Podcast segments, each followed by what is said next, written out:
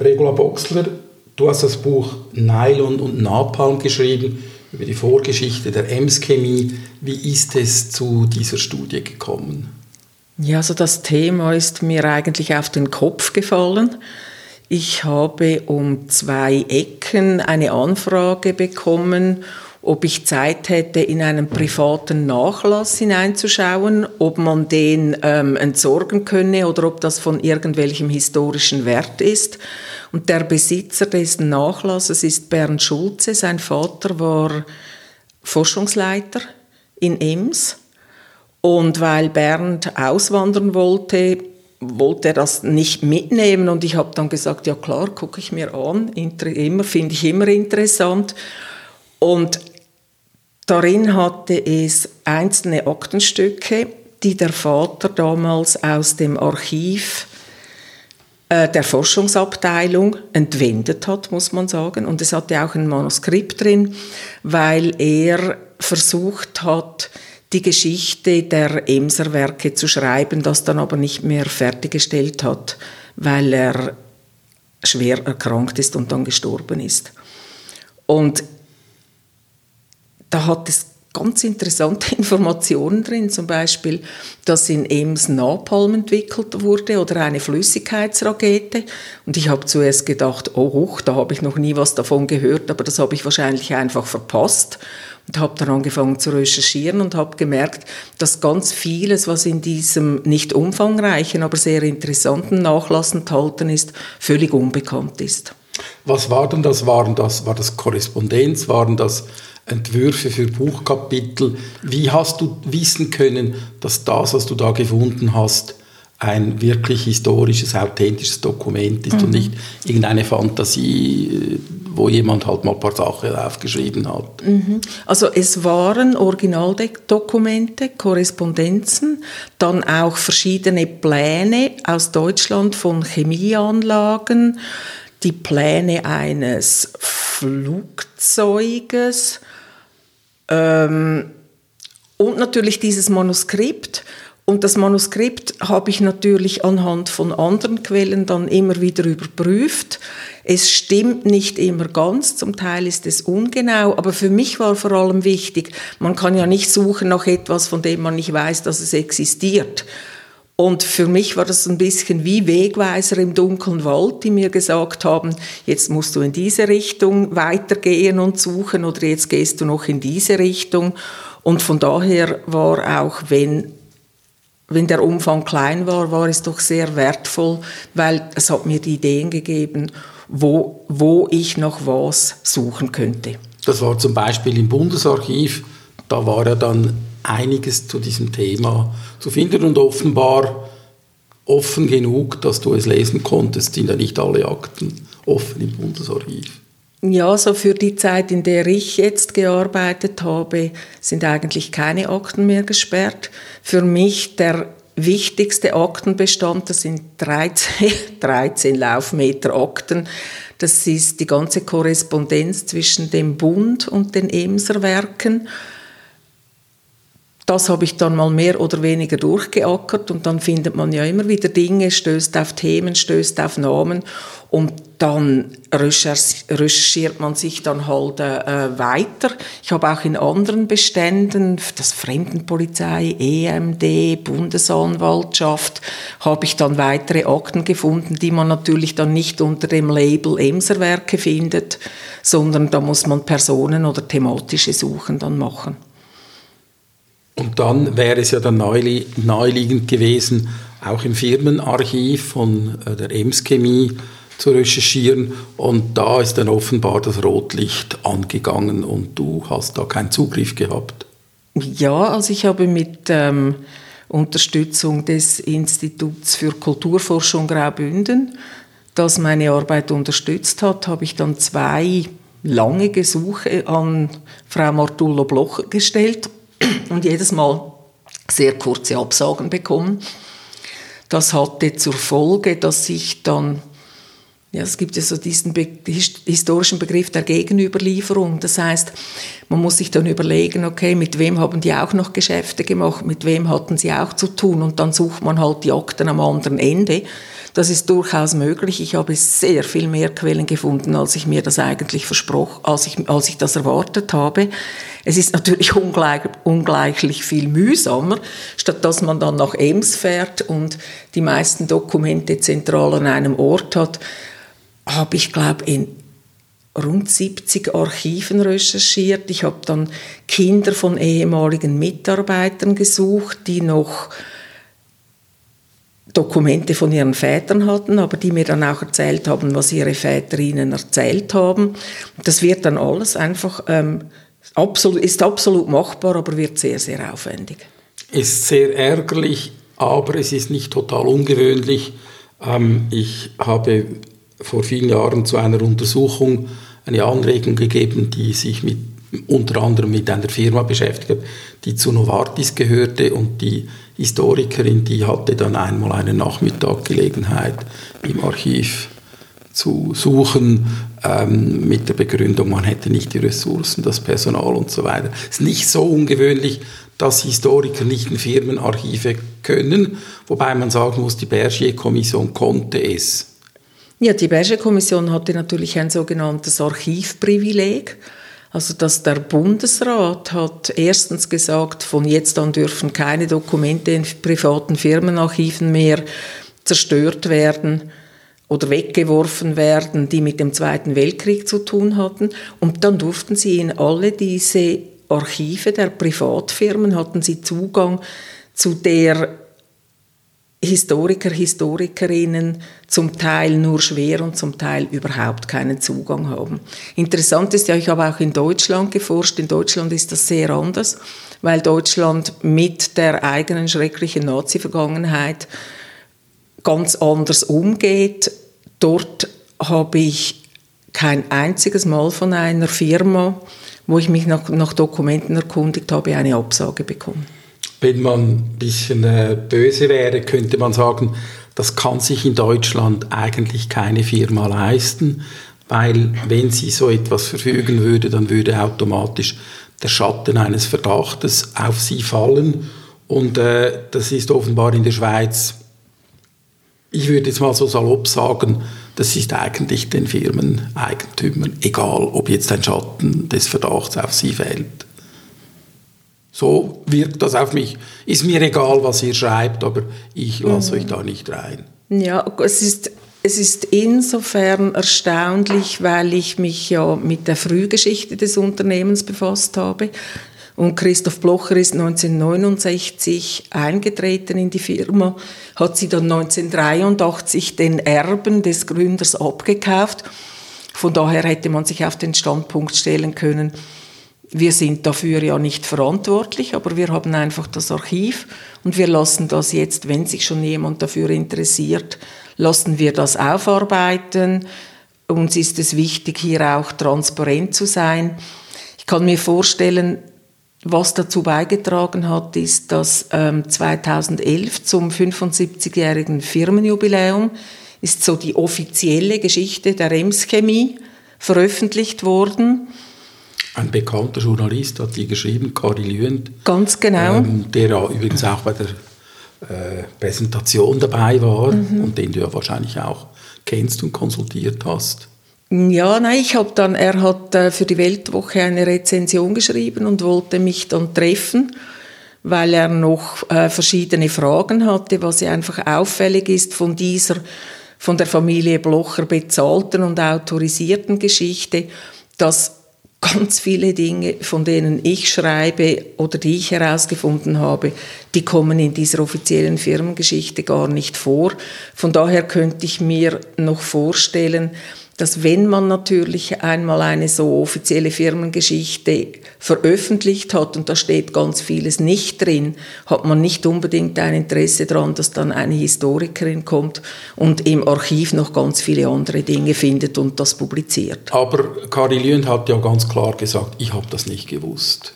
Und ähm, nachdem du jetzt erzählt hast, dass deine Informationen auf einen Familiennachlass zurückgehen, muss man sagen, ja, entweder hat man diesen Familiennachlass oder man hat ihn nicht.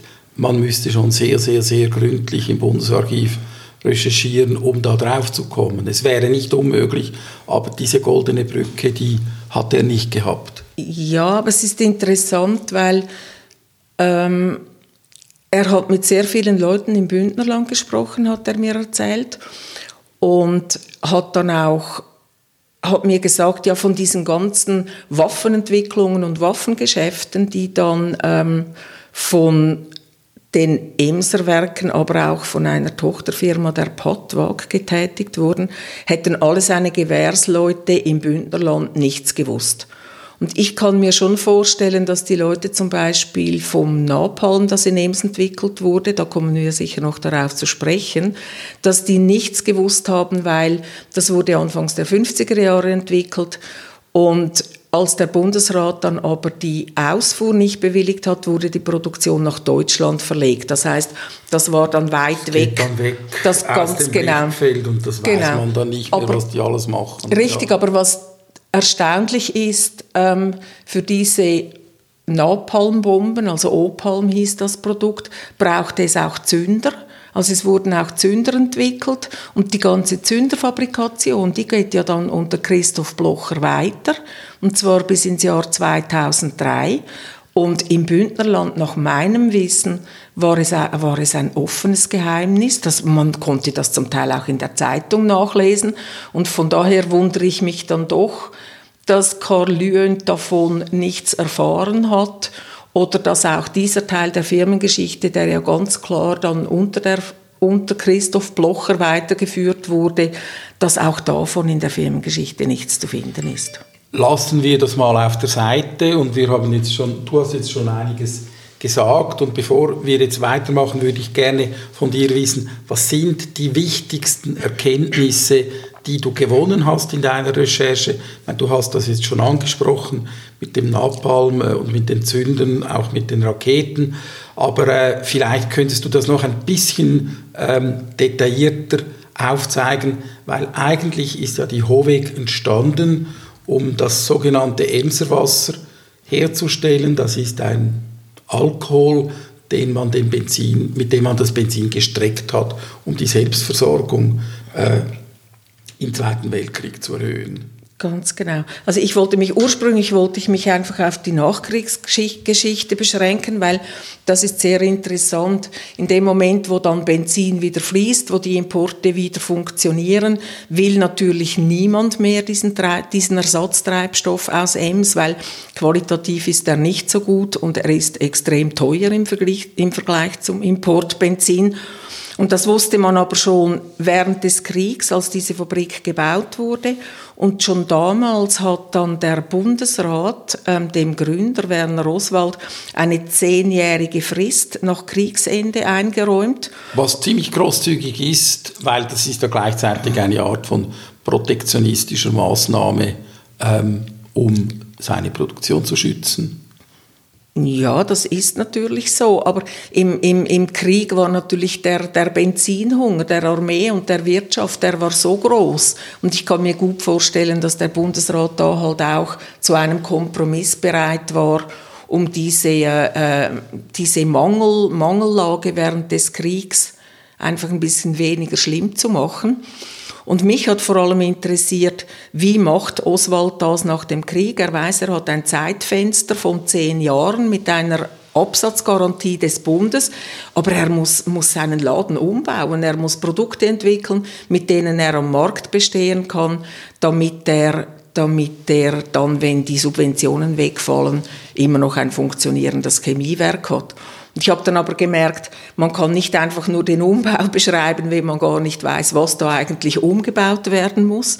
Das heißt, ich habe dann die ganze Vorgeschichte, auch das ganze Lobbying bis von Oswald, bis dann das Projekt tatsächlich abgesegnet war, dann auch den sehr technisch sehr schwierigen Aufbau, der ja unterstützt wurde dann von deutschen Spezialisten, weil die Holzverzuckerung, das ist ein deutsches Patent Und der, Patent, und der Patentinhaber, der die Lizenz gegeben hat, der hat dann immer seine Krieg hin oder her, der hat dann immer seine Fachleute nach Ems geschickt. Also das war schon im Zweiten Weltkrieg, ja. gab es diese deutschen Kontakte? Ja, natürlich, ja. weil ja eben das, das äh, Patent zur Holzverzuckerung ein deutsches Patent ist. Und ich habe dann auch so, also es ist dann interessant, es gibt, Oswald war extrem extrem gut, seine Idee und, und, und, und, und seine Anliegen auch zu verkaufen und, und zu lobbyieren. Und interessant war für mich dann zum Beispiel, so landläufig weiß man, in Ems, da haben sie während des Kriegs aus Holz Alkohol, Sprit gemacht der dann dem Benzin beigemischt wurde. Aber das ist natürlich nur die Hälfte der Wahrheit. Das ist diese Hälfte, die man dann in Ems immer ganz laut kommuniziert hat, weil einheimisches Holz, das macht sich so gut, oder? Mhm. Aber de facto bestand dieses Emser Wasser aus 60 Prozent dieses Sprits und 40 Prozent war Methanol. Und Methanol um das zu produzieren, brauchte es Kohle. Die Schweiz hat keine Kohle, also wurde die Kohle dann aus Nazi-Deutschland importiert. Aber das hat natürlich so niemand laut gesagt, weil das macht sich weniger gut. Es braucht übrigens auch für die Holzverzuckerung Pyrit. Pyrit mhm. in Europa kommt nur in findet man nur in Italien und in Spanien. Und ein Bruder des Firmengründers, der sitzt in Madrid, hat beste Beziehungen mit dem Franco-Regime und sorgt dann dafür, dass dieses spanische Pyrit im Zweiten Weltkrieg aus, ja, aus Franco-Spanien in die Schweiz kommt, damit dieses Emserwasser überhaupt hergestellt werden kann. Aber im, im Zweiten Weltkrieg hat man außer diesem Emserwasser noch nichts anderes hergestellt. Ja, es gab verschiedene Versuche. Ähm, die Idee war dann auch, dass man aus einem Abfallprodukt Dünger und Futterhefe macht. Aber da waren die äh, technischen Schwierigkeiten genauso groß wie beim Emserwasser. Das hat nie wirklich geklappt. Und ich meine, vereinbart mit dem Bund war ja, dass die Produktion 1942, also nach einer einjährigen Bauzeit, wirklich funktioniert. Aber die volle Produktion wurde erst ähm, Ende 1944 erreicht, also als das Ende des Kriegs eigentlich bereits absehbar war. Es war ja noch in anderen Gebieten war das auch so, was man kann sagen, äh, es ist trotzdem gut, dass der Krieg nicht länger gedauert hat. Jetzt die neuen Produkte, die wurden ja nach dem Krieg dann entwickelt. Wie genau, da kommen wir noch drauf.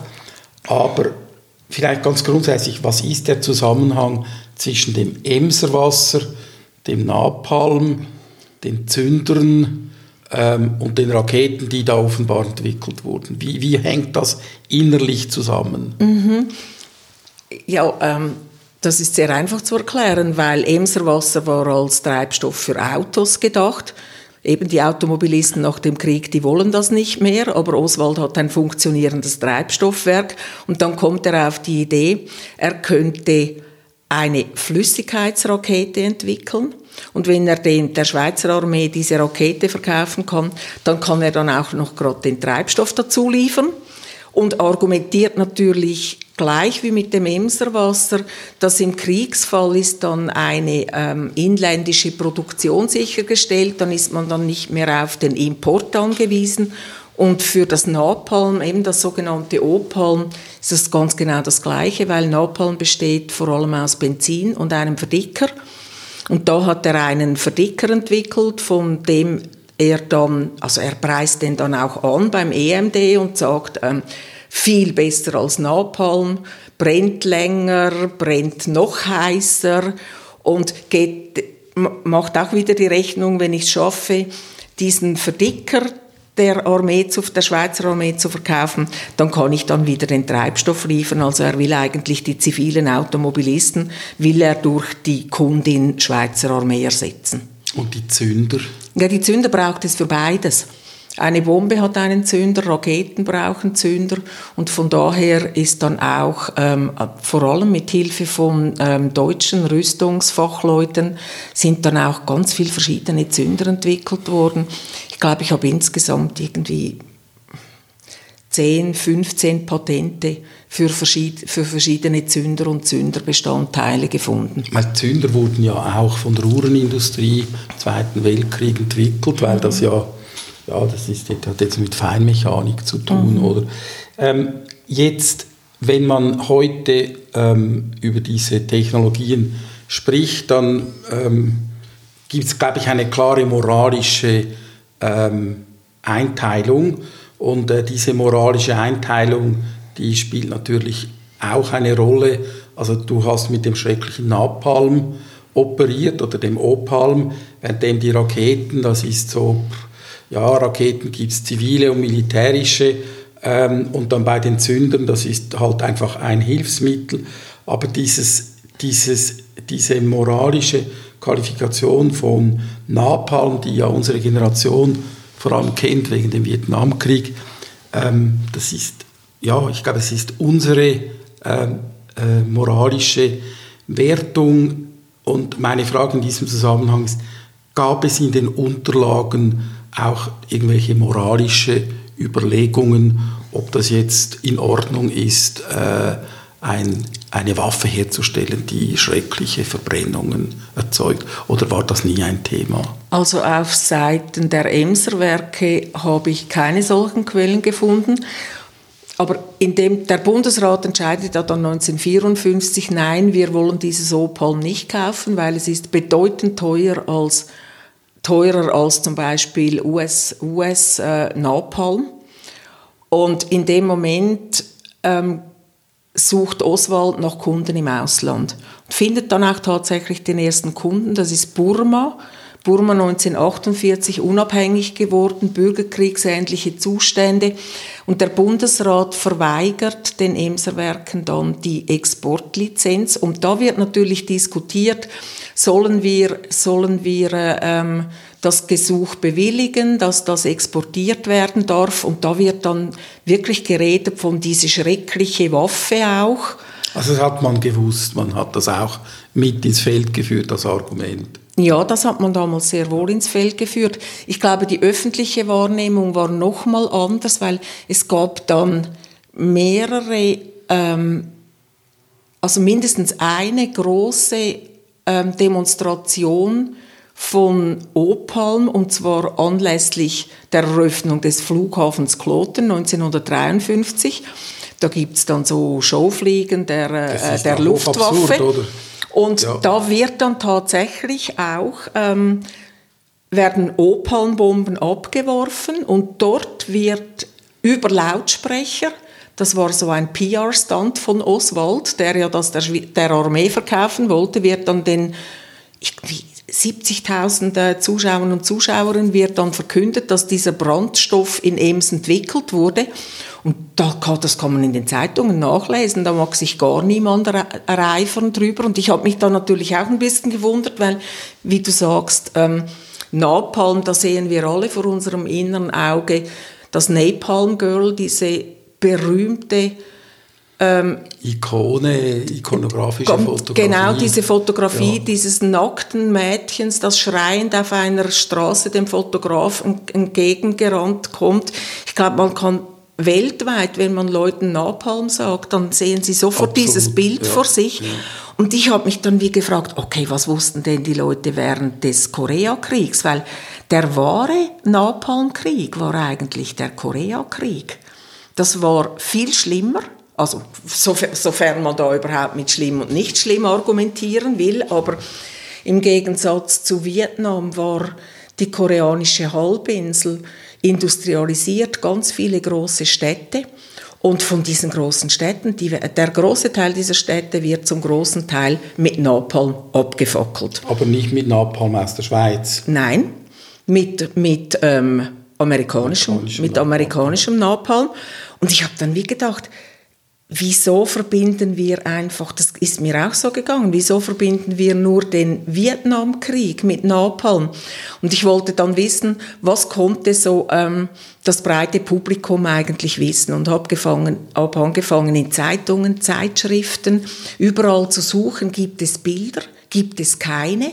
Es ist dann auch so, dass die Zeitungen zuerst einmal erklären, ah, da gibt es jetzt eine neue Waffe, die eingesetzt wird. Ähm, ist vor allem sehr effizient im Kampf gegen äh, Panzer. Die erklären dann den, den, den Lesern und Leserinnen ganz genau, mit was man es jetzt da zu tun hat. Und es vergeht, vergeht dann aber mindestens anderthalb Jahre, bis eigentlich die ersten Artikel kommen, wie schrecklich diese Waffe ist. Und die beruhen auf einem Augenzeugen, einem Journalisten, der dann das zum ersten Mal gesehen hat und, und wahnsinnig entsetzt war, aber auch in den in, in, in, in, jetzt in Filmwochenschauen oder in Illustrierten oder was immer auch. Es gibt damals praktisch noch kein Fernsehen. Also der Fernsehversuchsbetrieb in der Schweiz fängt in dem Moment an, wo der Koreakrieg fertig ist.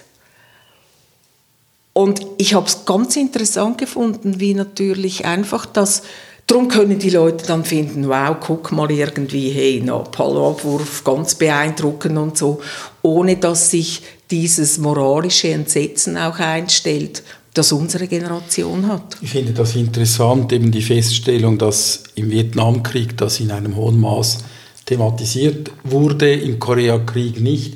Ich glaube, da gibt es verschiedene Gründe, äh, unter anderem die hohe mediale Beteiligung, mhm. dann der Vietnamkrieg, ähm, Protest in den USA, aber auch weltweit. Da, glaube ich, können wir jetzt nicht darauf eingehen. Ähm, was mich aber jetzt noch interessiert, ist die Person hinter all dem, die Person, die das entwickeln lässt. Das ist eben dieser Oswald, mhm. dieser Besitzer der Howag und auch dieser Architekt eigentlich all dieser äh, Spin-offs, wie man heute sagen würde, oder? Und die Frage ist, was, was war das für ein Mensch? Ja, du hast ihn ja wahrscheinlich nicht mehr gekannt, gekannt Nein, oder? Er ist 1979 gestorben. Nein, habe ich nicht Aber gekannt. du hast mit seinen Enkelinnen zu tun gehabt. Das finde ich bemerkenswert. Ich habe dann, als das Buch schon fast fertig war, doch noch Zugang zu seinen Kindern bekommen. Aber ich meine, die Enkelkinder, die wissen praktisch gar nichts über diesen Großvater. Und die Kinder wissen über die Geschäfte des Vaters wissen die sehr wenig, ja. weil der hat anscheinend wahnsinnig viel gearbeitet immer und so und äh, Erziehung, das war Frauensache. Ähm, die erfahren jetzt aus meinem Buch ganz viel, das sie nicht wussten über ihren Vater oder über, oder über ihren Großvater. Ich habe mir natürlich die Frage, wer ist Werner Oswald, vier Jahre lang gestellt und habe nach Dokumenten gesucht. Ähm, ich habe ganz, ganz wenig Dokumente, die tatsächlich von ihm stammen. Auch kaum etwas Privates, sondern das sind dann alles Geschäftsbriefe. Was ich ich habe versucht dann auch seine Net Netzwerke zu rekonstruieren. Da kann man sagen, das waren so rechtskonservative nationale Netzwerke, in denen er sich bewegt hat.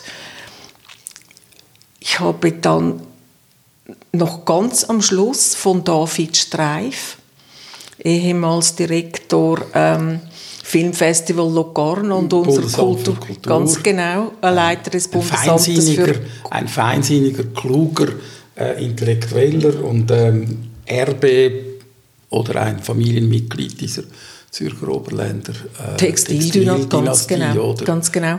Und diese Familie kannte Werner Oswald. Und als David Streif dann studiert hat, Kunstgeschichte studiert hat in Österreich, kommt Oswald nach Wien und will den jungen Streif sehen und es herrscht dann ganz große Aufregung in der Familie Streif. Oh, was muss jetzt dieser junge Mann irgendwie machen? Was wird da von ihm erwartet? Und Streif rapportierte das alles seinen Eltern. Er hat dann Oswald mehrere Male gesehen, hat dann auch mit Oswald Besuche bei dessen Bekannten und Freunden gemacht und er hat mir dann diese Briefe zur Verfügung gestellt. Und das war interessant, weil das noch einmal eine ganz andere Facette war dieses Menschen der für mich aber nicht, nicht, nicht, nicht ja, endgültig ein Rätsel ist, aber ähm, ich hätte schon gern noch ein bisschen mehr über ihn gewusst und hätte zum Beispiel gerne zurückgegriffen auch auf private Briefe oder auf Erzählungen von Freunden und so. Und ich finde das interessant, weil David Streif sich ja gefragt hat, ähm, ob alle Menschen, die sehr viel Geld haben, so so sind, so werden, wird man mhm. so, äh, wenn man sehr viel Geld hat. Und ich glaube, der, der Oswald, der hat sich in verschiedenen Zusammenhängen ganz verschieden aufgeführt. Er konnte sehr höflich sein, aber offenbar hat er äh, in einem äh, Wiener Hotel hat er da rumgebrüllt und die Kellner beleidigt und so weiter. Das fand ich recht erstaunlich. Äh, und dann eben die berechtigte Frage dieses, ähm, ja, dieses jungen Mannes, äh, wird man so, wenn man viel Geld hat? Mhm. Ich habe mich natürlich immer auch gefragt nach, nach den Motiven. Wie kommt jemand dazu, ein Napalm zu entwickeln, wenn er das in der Schweiz nicht verkaufen kann, das auch in mindestens vier Bürgerkriegsregionen zu verkaufen, ja dann die Produktionsanlagen in Ems abzubauen und die in Deutschland aufzubauen, weil eine Weile lang war es problemlos und auch legal, Napalm in Deutschland zu produzieren, auch es zu exportieren. Und von dem Moment an, wo dann die Gesetzeslage ändert, wird das einfach illegal exportiert. Da frage ich mich schon, ähm, ja, was, was ist das für ein Mensch, der das macht?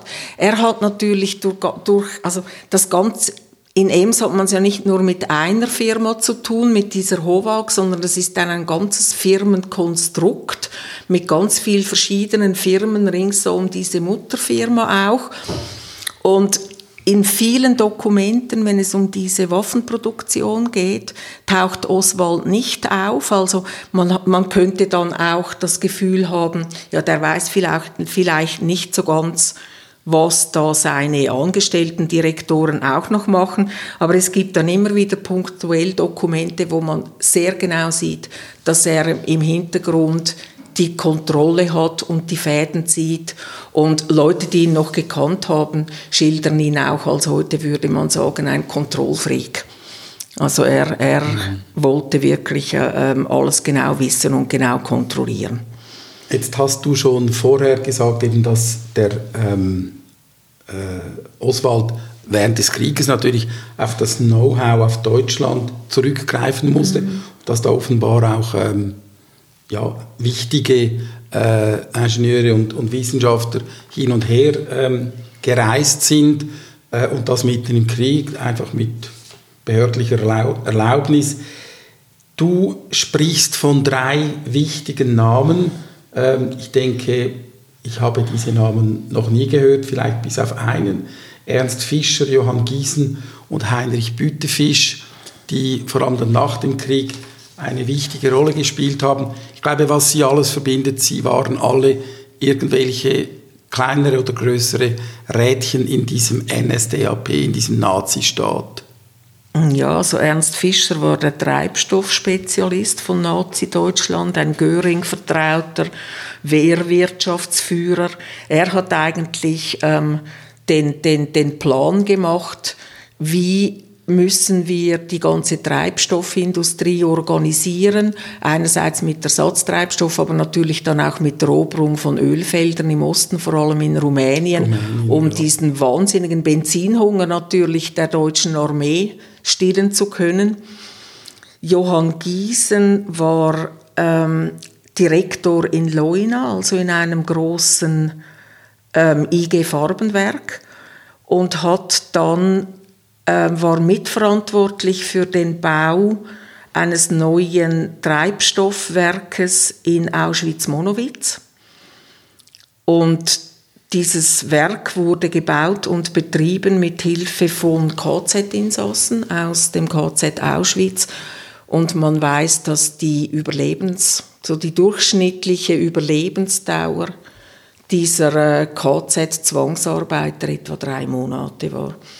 Und der dritte, das ist wahrscheinlich der, der am bekanntesten ist, Heinrich Bütefisch, war Verwaltungsrat der IG Farben und wurde dann in Nürnberg wegen Versklavung von Zivilisten und noch anderen Punkten zu sechs Jahren äh, Zuchthaus verurteilt ist dann aber 1951 bereits wieder freigekommen. Sind ja viele vorzeitig freigelassen die, worden, die meisten, die ganz nicht genau. zum Tode verurteilt ja, wurden. Ja, ganz ja. genau. Und er wurde dann Ernst Fischer und Johann Giesen haben Oswald, man weiß es nicht im Detail, aber wahrscheinlich ab 1947 beraten. Und von dieser Seite kommt ja dann auch die Idee, in Ems auf die Produktion von synthetischen Fasern zu setzen. Und Heinrich Bütefisch, das war dann erst in den 50er Jahren, wurde er der dritte Berater mit Nazi-Vergangenheit von Oswald. Was genau seine Rolle war, ist unklar. Es die UEK, also die Berger-Kommission, hat noch Briefe angeschaut, also eine Korrespondenz zwischen Oswald und Bütefisch, die für mich jetzt heute leider nicht mehr zugänglich ist. Ich diese hätte diese Briefe sehr gerne gelesen. Die wäre im Bundesarchiv? Nein, im, nein, im, im, im, im Unternehmensarchiv. Okay, also es gibt dort Dinge, die man mit gutem Grund nicht möchte, dass sie einer größeren Öffentlichkeit. Ja, aber es ist klar, dass es diese Briefe gibt, weil ja die, Berger, die Historiker der Berger-Kommission diese Briefe anschauen konnten. Sie zitieren dann auch ein ganz kleines bisschen aus diesen Briefen in einer der Studien der Berger-Kommission. Aber das ist natürlich die Berger-Kommission, die hat ja den Auftrag, quasi die Rolle der Schweiz im Zweiten Weltkrieg zu untersuchen. Und ich habe ja vornehmlich recherchiert zu einem einzelnen Unternehmen in der Nachkriegszeit. Das heißt, man liest dann die Quellen auch völlig anders. Es sind andere Dinge, die einem interessieren. Logisch, man hat man, ein anderes. Genau, und ja, man, man kombiniert die dann auch wiederum ja. mit Quellen, die man an anderen Orten gefunden hat und so. Und von daher, ja. Aber ich muss einfach sagen, ich finde das unbeschreiblich schrecklich äh, mir läuft wirklich, wenn du das erzählst, es läuft mir kalt den Rücken runter und, und äh, eigentlich blankes Entsetzen. Was sind das für Monster, äh, die da ausgegraben wurden? Und offenbar äh, hatte dieser, ähm, dieser Oswald nicht die geringsten Hemmungen, mit solchen Leuten zu Geschäften. Ja, und er, also er hat zum Beispiel auch die, die Rolle der, der, also ich muss vielleicht noch sagen, ähm, Fischer und Giesen haben dann auch dafür gesorgt, dass rund zwei Dutzend Spezialisten aus Deutschland für äh, synthetische Fasern nach zwei Ems Dutzend, kamen. also noch mehr. Ja, ja, ja natürlich. Ja, und da war ein Teil davon war, war in der, war, also ein Teil war in der Partei. Es gibt auch mindestens einen SA und S, ein SA und ein SS-Mitglied. Ähm, und ich habe mich schon gefragt, ja, wie, wie stört man sich da nicht dran? Ich glaube einfach, dass Oswald ein Opportunist war. Ich würde ihm nicht mal unterschieben, dass er ein Nazi war. Aber wenn es darum ging, wenn es darum ging, irgendeinen einen, einen, einen, einen Vorteil zu erringen, für das Geschäft ja, und dann im Endeffekt ja auch für sich selber hat er sich, glaube diese Fragen einfach nicht gestellt. Gut, ich glaube, aus historischer Sicht müssen wir sagen, äh, es haben sich alle Siegermächte für das deutsche Know-how interessiert. Es haben alle Siegermächte haben Know-how und Personal abgezügelt, auch die Russen äh, haben, haben äh, Dutzende von Wissenschaftlern mehr oder weniger über Nacht abgezügelt äh, und sie dann nach ein paar Jahren wieder zurückgeschickt. Ähm, und der berühmteste Fall war ja die Geschichte von Werner von Braun. Mhm. Äh, unsere Generation, für unsere Generation war ja dieser Werner von Braun, dieser deutsche Raketenheld, eben der das Apollo-Programm entwickelt hat. Und was man damals in den 60er Jahren nie thematisiert hat, er war Offizier der SS. Man hat ihn dann später einmal mit dieser Geschichte konfrontiert und dann hat er gesagt, ja, ich hätte halt die Vision, er hätte die Vision gehabt, zum Mond zu fliegen. Oder? Was einfach wichtig ist bei Werner von Braun, damals war es eigentlich verboten, also für die Amerikaner verboten, mit Nazis zusammenzuarbeiten. Und es war namentlich verboten, einem Nazi, einem SS-Mitglied, die amerikanische Staatsbürgerschaft zu geben. Und man hat sich äh, aus strategischen Gründen dafür entschlossen, diese eigene Regel zu missachten. Und so ist dann Werner von Braun zu einem, ähm, zu einem amerikanischen Pass gekommen. Ich sage das einfach, dass eigentlich offenbar waren nach dem Krieg die Moral, das war das eine, aber es war klar, es, es ging einerseits um Geschäfte und andererseits ging es auch um strategisches Wissen. Ja, also ich und das war egal, was also, der vorher gemacht genau, hat. Genau, also England hat das auch gemacht, Frankreich, das ganze französische Raketenprogramm basiert zum Beispiel auf Know-how aus, aus Nazi-Deutschland. Australien hat das gemacht, die Inder wollten Wissenschaftler aus Nazi-Deutschland. Also von daher kann man sagen, Werner Oswald befand sich in Anführungszeichen guter Gesellschaft. Er hat ja auch dann für die Entwicklung der Flüssigkeitsrakete, hatte er Leute aus Peenemünde, also dort, wo Werner von Braun die berühmt-berüchtigte V2 mhm. entwickelt hat. Und ich weiß noch, einer der, der, ein ehemaliger Mitarbeiter hat mir gesagt, ja, ja, die Amerikaner, die haben dann halt die Besten geholt, die Russen die Zweitbesten und Oswald musste nehmen, was noch übrig blieb. Ja, ich habe das auch gehört, dass die Amerikaner waren am schnellsten und ich glaube, Werner von Braun hat das sogar sehr äh, strategisch äh, aufgebaut. Soviel ich weiß, hat er entscheidende Unterlagen in einem Gebiet versteckt, von dem er annehmen konnte, dass mhm. es dann den Amerikanern, äh, dass dort die Amerikaner sein würden. Und er hat sich dann sofort äh, den Amerikanern gestellt. Und soviel ich weiß, gab es ein eigenes Programm äh, bei den Amerikanern, also bei den Alliierten, die eben äh, Wissenschaftler mit strategisch mhm. wichtigem Knowledge äh, schon vor dem Ende des Krieges interviewt haben und äh, identifiziert haben, eben wo ist da Wissen, zu dem wir Zugriff haben wollen. Also es ist ein rechtes, ist ein rechtes Gruselkabinett, ähm, das du da geöffnet hast, aber das ist manchmal so in der Geschichte, dass man da plötzlich in einen mhm. also Schrank nur noch voller Würmer gerät. Ja, in Sachen Pläne. Die Emser Flüssigkeitsrakete basiert auf Plänen der Taifun-Rakete. Und diese Pläne wurden dann in die Schweiz geholt, ähm, mit Hilfe des Schweizer Nachrichtendienst, wohlgemerkt. Und das ist ganz klar, das sind... Äh, ähm, Typhoon-Rakete. Ja, das ist so eine Kleinflüssigkeitsflugabwehrrakete, ein bisschen, hö ein ja, bisschen größer, ja. so ungefähr zwei Meter lang. Die ging dann auch nicht mehr wirklich in Serienproduktion, weil sie erst sehr spät im Krieg fertig entwickelt wurde. Und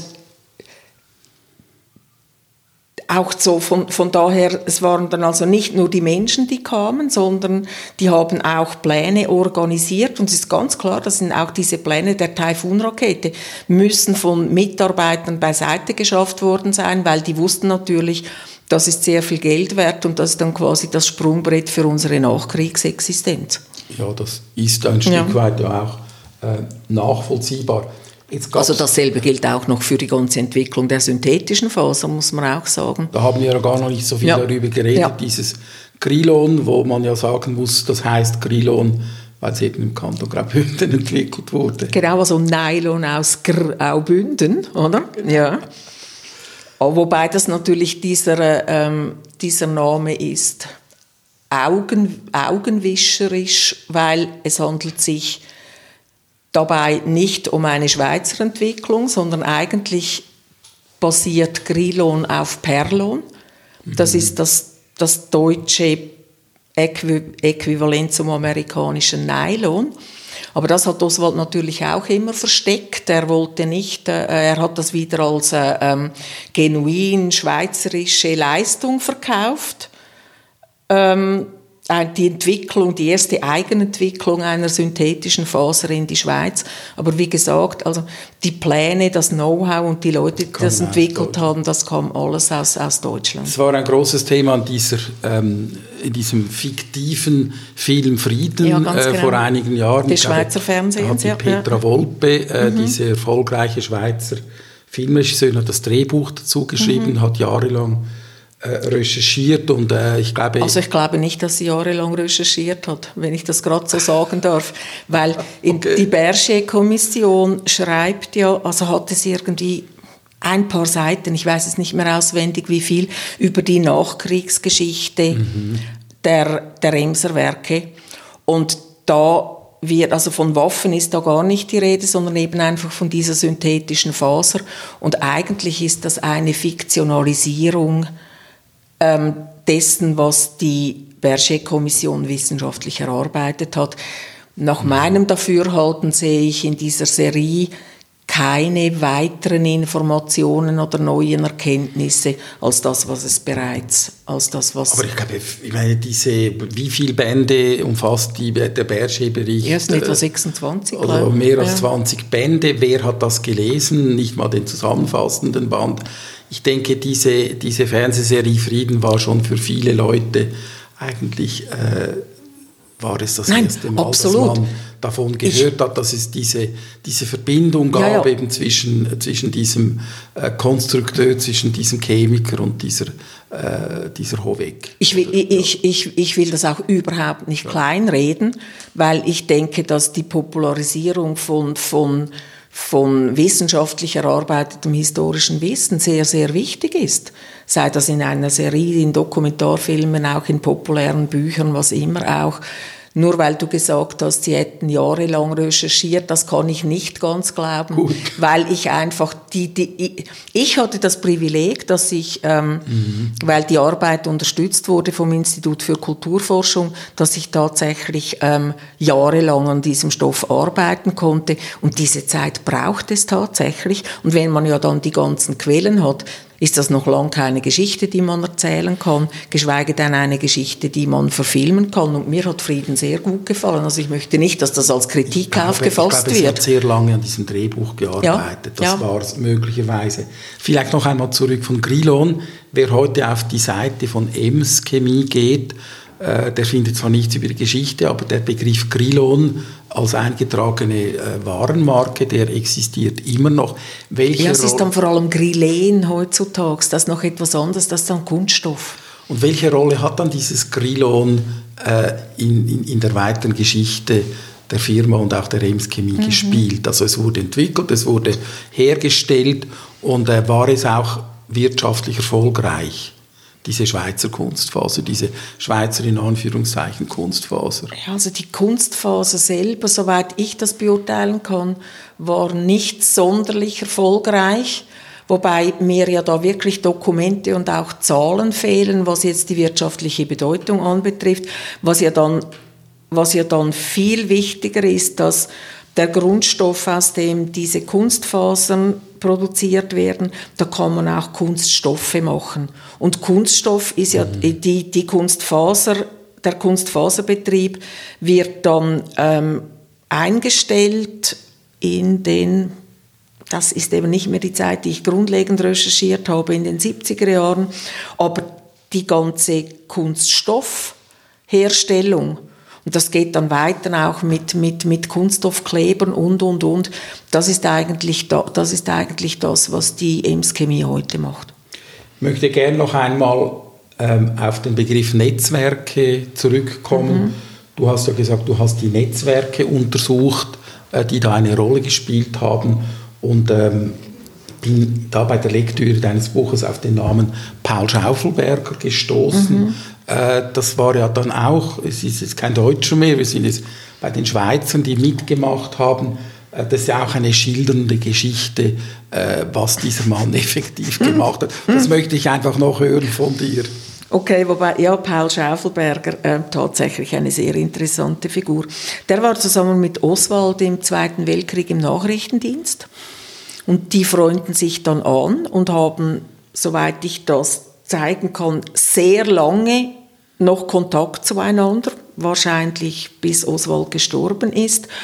Und Paul Schaufelberger war so eine Schlüsselfigur in der war quasi die Schweizer Schlüsselfigur in der Rattenlinie, mit der nach dem Krieg von Deutschland nach Argentinien Nazis und vor allem auch sehr viele ähm, nationalsozialistische Rüstungsexperten verschoben werden, weil Perón in Argentinien, der will ja dann eine eigene Rüstungsindustrie aufbauen und holt dann diese Leute.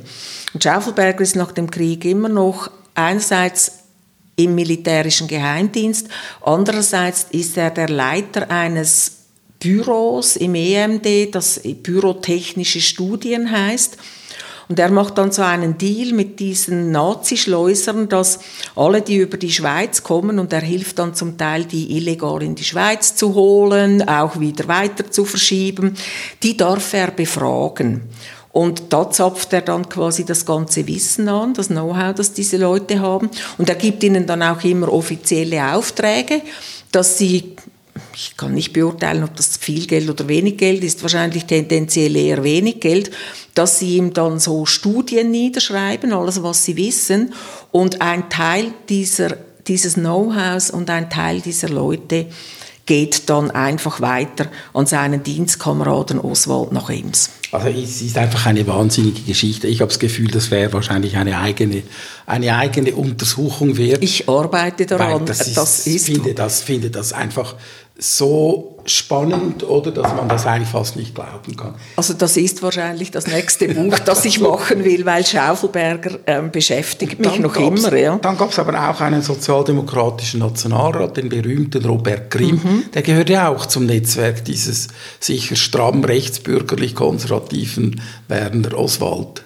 Ja, das ist sehr interessant, weil also Grimm war so ein, ein, ein im Streikkomitee des Generalstreiks ist, wird dann äh, sozialdemokratischer Nationalrat, hat wichtige Funktionen auch in der Kriegswirtschaft. Er ist verantwortlich für die ähm, Versorgung der Schweiz im Krieg mit Energie.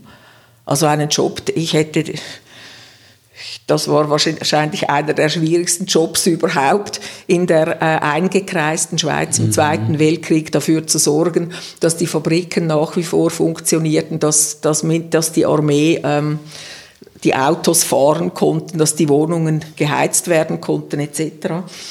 Und Grimm wird dann vom Bundesrat eingesetzt als Präsident der sogenannten HOVAG-Überwachungskommission. Mhm. Weil der Bund ja natürlich dieses, dieses Unternehmen bis 1956 massiv unterstützt, will er auch eine gewisse Kontrolle haben, was in diesem EMS läuft. Und dann wird eben eine Überwachungskommission ins Leben gerufen. Und diese Überwachungskommission hat schon ein Problem, weil sie hat eigentlich nicht wirklich Kompetenzen. Oswald weigert sich dann ständig irgendwelche Informationen zu geben, sagt immer, ich lasse mir nicht noch in, ich lasse mir nicht in die Karten schauen. Ähm, wenn es Untersuchungen gibt, ähm, dann versucht er die nach Möglichkeiten zu unterlaufen und zu hintertreiben. Und Grimm unterstützt ihn natürlich dann zum Beispiel, indem er ähm, Referenzen abgibt für eben den ehemaligen Wehrwirtschaftsführer Ernst Fischer, neu Howag-Berater, dass der in der Schweiz bleiben kann. Die Alliierten möchten eigentlich, dass der ausgeliefert wird, aber irgendwie dank dem Netzwerk, das er sich dann auch aufbaut in der Schweiz, kann Fischer bis 1954 unbehelligt in der Schweiz leben und dann riskiert er keine Verfolgung mehr und dann geht er dann zurück nach Deutschland. Und die Rolle, die Grimm da spielt, ist ganz schwierig zu verstehen. Weil weltanschaulich hat er mit diesen Leuten ja tatsächlich das Heu nicht auf derselben Bühne.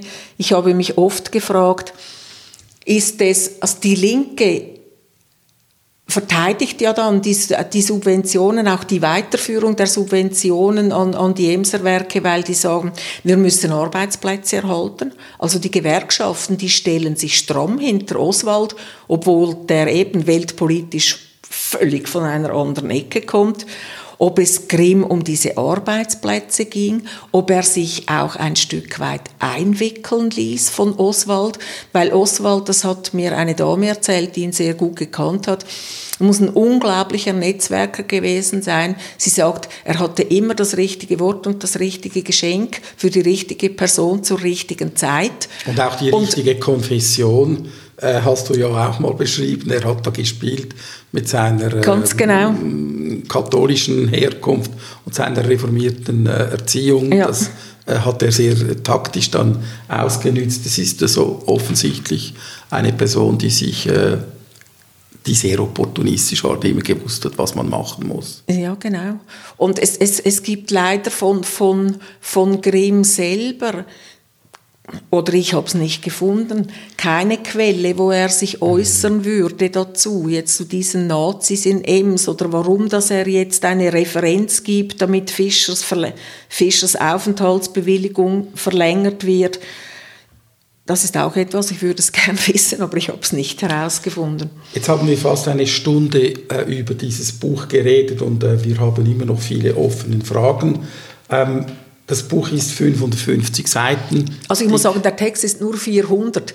Schreck, schreckt die Leser und Leserinnen nicht ab, aber es hat 150, finde ich, sehr schöne Bilder drin auch. Okay, äh, was ich interessant fand, ist, dass der erste Entwurf, hast du ja selber geschrieben, offenbar noch umfangreicher war. Doppelt so lang.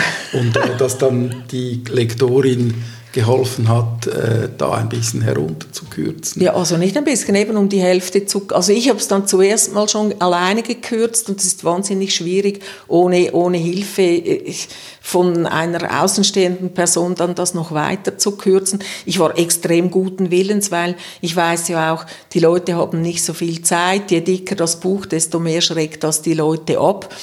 Aber das ist aber nur im deutschen Sprachraum so. Ich weiß. Im, im angelsächsischen Sprachraum ist es so, gerade bei Sachbüchern, je dicker, desto besser. Mhm. Ja, und also meine Vorbilder, auch was die Erzählweise angeht, sitzen natürlich tatsächlich im angloamerikanischen Sprachbereich, weil ich finde, dort hat es Historiker, Historikerinnen, ich meine, da wird geforscht nach allen Regeln der Kunst und so, aber am Schluss kommt das mit einer Leichtigkeit daher und ist gut lesbar und ist wahnsinnig interessant, zum Teil sogar sprachlich richtig elegant. Und ich habe mich natürlich an diesen Vorbildern abgearbeitet, weil ich denke schon, dass ja, wenn ich das Privileg habe, auch unterstützt zu werden und so lange an so einem Thema zu recherchieren, muss ich ja der Öffentlichkeit irgend auch etwas zurückgeben. Und das geht natürlich besser, wenn man dann die neuen Erkenntnisse in einer gut lesbaren Geschichte verpackt, als wenn es, ich jetzt mal ja, ich bin nicht gegen akademisch, aber wenn es vom Stil her dann zu akademisch daherkommt. Wie wird das gutiert in der Schweizer Historikerzunft, wenn man so süffig schreibt? Weiß ich noch nicht, weil ich glaube, Sie haben das Buch ähm, noch nicht gelesen oder erst angefangen. An der Vernissage war ja Jakob Tanner, emeritierter Geschichtsprofessor, und Christian Koller, Titularprofessor und Leiter des Sozialarchivs. Die mussten es ja lesen als Vorbereitung auf, auf die, das Podiumsgespräch. Und also mindestens von Ihnen habe ich jetzt eigentlich ähm, viel Lob bekommen, auch wenn zwischendurch während der Arbeit Jakob dann gefunden hatte, ja, ich müsse die Forschungsfelder jetzt schon anders aufspannen und ich ihm immer gesagt habe, aber Jakob, ich spanne keine Forschungsfelder auch auf. Ich versuche einfach wirklich fundiert recherchierte Geschichten zu erzählen. Und das ist tatsächlich nicht dasselbe Handwerk. Jetzt ist, wir sind jetzt am Schluss unseres Gesprächs fast zwangsläufig, ähm, weil jetzt da noch ein Termin ähm, bevorsteht für dich. Ähm, der Elefant, der jetzt die ganze Zeit im Raum stand und uns über die äh, Schulter geguckt hat, ist Christoph Blocher. Ja. Du hast ja mit ihm geredet. Ja, er hat fast zweieinhalb Stunden mit mir geredet und ich habe ihn natürlich auf verschiedene Themen angesprochen, in der Hoffnung auch, dass Werner Oswald ihm von früher erzählt hat, also als Christoph mhm. Blocher noch nicht in der Firma war. Die beiden hatten ein sehr enges Verhältnis. Man kann sagen, dass Blocher eigentlich der der geistige Ziehsohn von, von Oswald war, ja. der ihn dann in die Firma geholt hat und der ihm dort auch zu einem rasanten Aufstieg verholfen hat. Und Christoph Blocher kann auch so Anekdoten erzählen. Da hat er die meisten aber schon seinem Biografen, ähm, dem Historiker Somm, erzählt. In Bezug jetzt auf die heikleren Themen, auf die ich ihn angesprochen habe, weiß er nichts oder macht geltend, dass er sich nicht daran erinnern kann. Und da kann man einem 82-jährigen Mann natürlich schlecht widersprechen, weil Alter beinhaltet auch, dass man gewisse Dinge vergessen darf. Ähm, es gibt natürlich, es gäbe ein gutes Motiv, wenn man einer Persönlichkeit sehr viel schuldet, äh, wie jetzt im Fall von Christoph Blocher, dem Werner Oswald, dann ähm, ist man auch eher geneigt, ihn zu schonen ja, also von dem, was da kommen könnte. Und das wäre ja irgendwie noch ein menschlich nachvollziehbares ja, Motiv. Also Christoph Blocher hat ja dann auf seinem Teleblocher immerhin 20 Minuten über dieses Buch geredet, hat zuerst gesagt, er hätte es nicht gelesen, aber am Schluss des Gesprächs dann doch gesagt, er hätte es gelesen. Von daher weiß ich nicht, wie viel er tatsächlich gelesen hat von diesem Buch. Und er wirft mir natürlich vor, ich hätte eine Schmähschrift gegen die Familie Oswald mhm. verfasst und würde nur einen Zitat Salat machen. Wo genau der Salat in meinem Buch ist, weiß ich nicht. Und gegen die Schmähschrift, da würde ich mich schon verwahren, weil ich habe das Buch hat fast 2500 Fußnoten, auch wenn ich versucht habe, es sehr flüssig zu schreiben. Das heißt, ich ich kann alles, was ich schreibe, belegen oder dort, wo ich nur Hinweise habe, lege ich die Quellen offen und sage, dass vieles darauf hindeutet oder dass man den Schluss daraus ziehen könnte, mache das aber immer ganz klar ersichtlich, wenn ich nicht die abschließenden Quellen habe, um etwas zu beweisen. Ja, und zum Schluss sagen wir noch einmal den Titel des Buches, Nylon und Napalm, Regula Boxler. Das Buch ist im Verlag Hier und Jetzt erschienen und der Titel ist so prägnant und kurz, dass man das einfach sowieso findet, inklusive sämtliche Besprechungen. Das noch vielleicht zum Schluss. Also das Buch ist äh, von den Schweizer Medien eingehend äh, rezipiert worden. Das ist ja nicht selbstverständlich ja, nicht für ein da, Sachbuch. Nicht nur das, sondern also quasi von Radio, Fernsehen und der Presse rezensiert, aber auch gelobt worden. Ausführlich also, auf äh, ja. sehr langen Artikeln. Das ja. ist äh, ja. Also das von daher, ich bin überwältigt, was ja, das Medienecho ja. anbetrifft. Ich habe dann mit befreundeten Historikerinnen haben wir uns überlegt, wann hat das letzte Mal ein, ein, ein hatte ein Geschicht, ein Schweizer Geschichtsbuch so viel mediale Aufmerksamkeit. Geschichtsbuch dazu noch. Ja. ja. Und also in den letzten 20 Jahren nach der Berger-Kommission ist uns eigentlich nichts in den Sinn gekommen. Und logisch hat das damit zu tun, dass, sie, dass, äh, dass es die Firma ist, die heute der Familie Blocher gehört. Da mache ich mir nichts vor. Aber ich kann mir vielleicht ein bisschen zugutehalten, dass ich doch einfach auch Dinge herausgefunden habe, über die es sich zu berichten lohnt. Gut, und ich glaube, wir alle wissen jetzt, dass sich das Buch zu lesen lohnt. Ähm, ich habe es auch noch nicht fertig gelesen, aber äh, ich finde es schon auch von der Schreibweise her extrem spannend und einladend und ich kann das einfach am Schluss noch einmal empfehlen. Deshalb haben wir auch, nicht zuletzt deshalb haben wir auch das Gespräch gemacht. Herzlichen Dank, Regula Boxler. Ja, ich bedanke mich vielmals.